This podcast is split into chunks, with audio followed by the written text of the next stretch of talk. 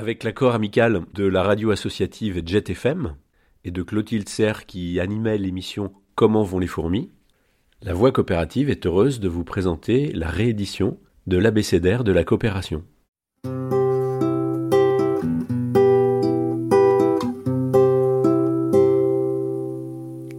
Rubrique.cop La Voix coopérative.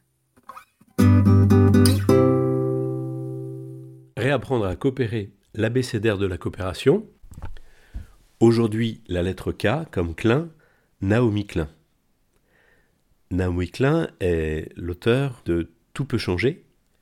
sous-titré Capitalisme et changement climatique, paru aux éditions Actes Sud en 2015,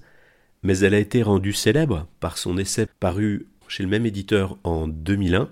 et intitulé Nos logos. C'est ce livre qui a inspiré la chronique suivante, car il fait écho à une question au cœur de la coopération, celle d'un accès juste à la consommation comme à de bonnes conditions de production.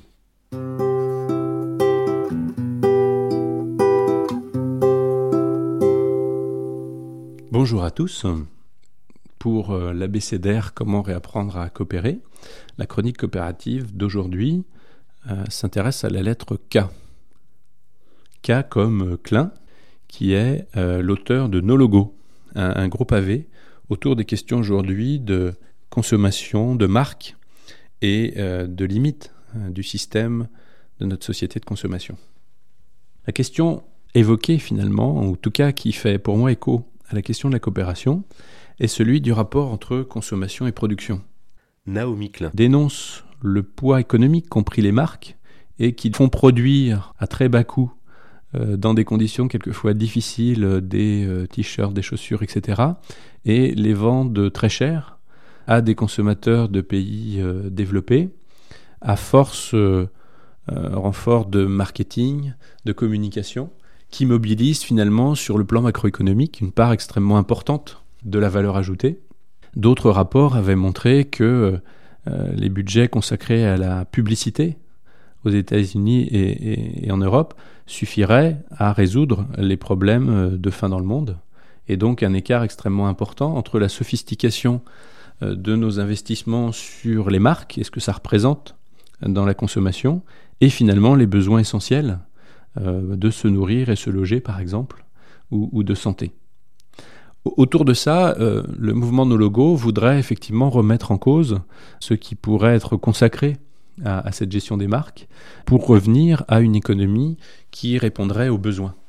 et non pas aux désirs. Et il me semble que même s'il y a parfois confusion entre les deux, ça exprime bien le fait qu'on a d'un côté toute une partie de la population mondiale qui effectivement a des besoins essentiels qui ne sont pas satisfaits, et de l'autre côté,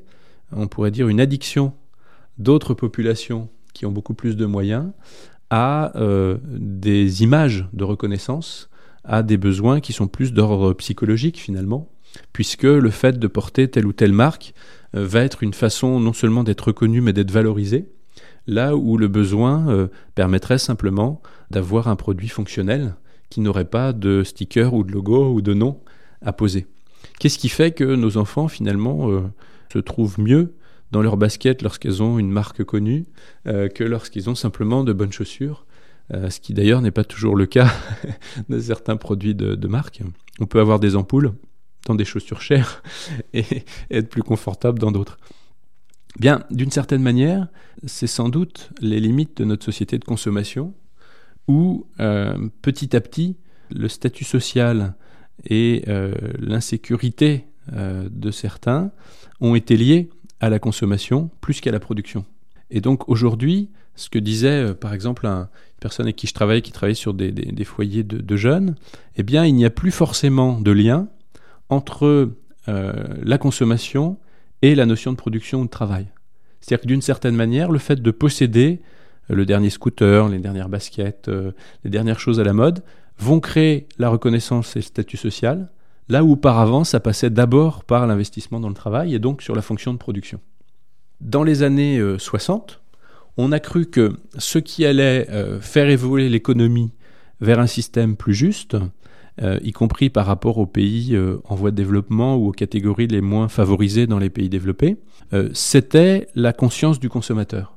c'était le fait, comme le disait le philosophe Alain, que en achetant une chemise, je pense faire une bonne affaire parce que euh, le marchand me sourit et me rend ma monnaie. Mais en même temps, si je pense aux conditions dans lesquelles cette chemise a été faite, si je pense à la femme qui l'a cousue euh, dans une pièce sombre, euh, de son gamin à côté d'elle qui n'a peut-être pas suffisamment de quoi se nourrir ou qui en tout cas peut être privé d'études parce que le couple n'a pas, pas suffisamment de moyens, eh bien là, je me rends compte que j'ai peut-être pas fait une bonne affaire. Et, et vous voyez, 30 ans avant, ou même 40 ans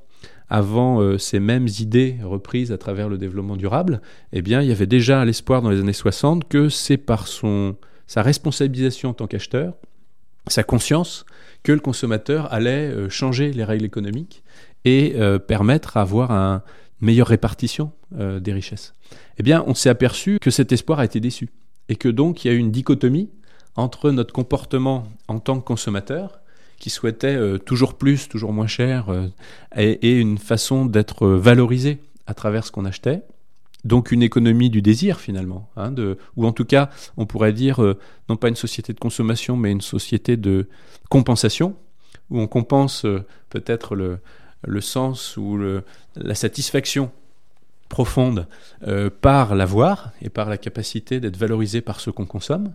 avec de l'autre côté une difficulté à tenir notre rôle en tant que producteur, c'est-à-dire à avoir un travail qui soit euh, là aussi euh, utile, euh, plein de sens. Et c'est vrai que fabriquer des gadgets, des logos, sans parler des armes, pense que c'est un niveau de satisfaction qui doit être assez faible par rapport au fait de fabriquer des produits qui répondent à des besoins essentiels des, des, populations ou des personnes. Et donc, on est passé d'un espoir où la coopération de consommateurs pouvait permettre l'émergence d'un monde plus juste, à une idée où aujourd'hui il y a euh, nécessité à la fois de revoir nos systèmes de production et à la fois de revoir nos comportements de consommation. Et euh, la question de la pollution de l'environnement ne fait que rajouter une raison euh, de s'intéresser à la fois à la façon dont on peut produire et à la façon dont on peut consommer. L'autre élément qu'on peut ajouter, c'est que finalement, on ne peut pas penser les deux séparément. Une des grandes difficultés, ou sans doute une perte d'influence importante des coopératives en France et dans d'autres pays européens, mais c'est plus marqué sans doute en France, ça a été de dissocier les fonctions et donc d'aboutir progressivement d'un côté à des coopératives de production et d'autre côté à des coopératives de consommateurs. Or aujourd'hui, on ne peut sans doute euh, évoluer dans l'efficience des solutions que si on raisonne à la fois individuellement et collectivement, à la fois sur la production et la consommation. On ne peut pas répondre à toujours plus de besoins de consommation au détriment des conditions de travail, par exemple, pour produire euh, des marques euh, avec euh, des gens payés toujours moins cher pour les produire, pour produire les produits qui supportent ces logos. Et on ne peut pas en même temps organiser le travail de production sans s'intéresser au type de besoin, au type de distribution et donc au type de consommation auquel on va s'adresser. Euh, il n'y a pas de développement de la production euh, agricole biologique, par exemple, s'il n'y a pas une évolution euh, du besoin ou de l'envie de consommer des produits biologiques. Et donc aujourd'hui, on est d'une certaine manière renvoyé à l'idée que effectivement on a besoin de remettre un peu de sens et d'ordre dans notre façon de fonctionner, dans notre façon de consommer, et qu'aujourd'hui, l'enjeu est de retrouver une, alliance objective entre l'action et la réflexion autour de la consommation et celle autour euh, de euh, la production. Si on rajoute la dimension citoyenne ou politique, eh bien, on ne peut plus travailler de façon schizophrénique avec un consommateur qui va négliger complètement les conditions de production ou les conséquences de son achat sur la consolidation de tel ou tel système de production. On ne va pas pouvoir non plus en termes de producteurs se dissocier complètement de l'utilité, euh, de la valeur de ce qu'on produit. Et donc, vous voyez, il y a à chaque fois dans la consommation et dans la production une prise de conscience de la responsabilité que l'on a, sachant que si on regarde les choses d'une façon peut-être euh, un peu grossière sur le plan euh, géopolitique ou géoéconomique, on pourrait dire que d'une certaine manière, il y a encore une énorme partie de la population mondiale où la question est d'abord celle de pouvoir consommer les produits de nécessité, et de l'autre côté, une société où la question de la consommation, finalement, ne se développe que maintenue par des efforts extrêmement importants de publicité, où on incite finalement à la surconsommation. Je pense à une publicité qui m'avait beaucoup choqué, je ne citerai pas le distributeur, mais où un couple euh, dialoguait autour du fait que le gigot était tellement euh, bon marché qu'on pouvait en manger plusieurs fois par jour. Et donc là, on avait vraiment l'impression que le gavage était la seule solution pour continuer à, développer la consommation. Alors qu'effectivement, euh, ce qui peut poser aujourd'hui le plus de problèmes, en tout cas à des personnes qui n'ont plus euh, véritablement de problèmes de consommation de produits de première nécessité, c'est plutôt la question du travail qui devient difficile, euh, qui n'est pas partagée. Et donc d'un côté, une partie de la population serait tentée euh, de poser la question de l'évolution par la question de la consommation, et, d'autres plutôt par la question de la production.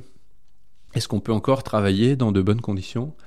pour des choses utiles? Eh bien, c'est sans doute dans le dialogue entre les deux que peuvent se trouver les solutions les plus coopératives et peut-être les plus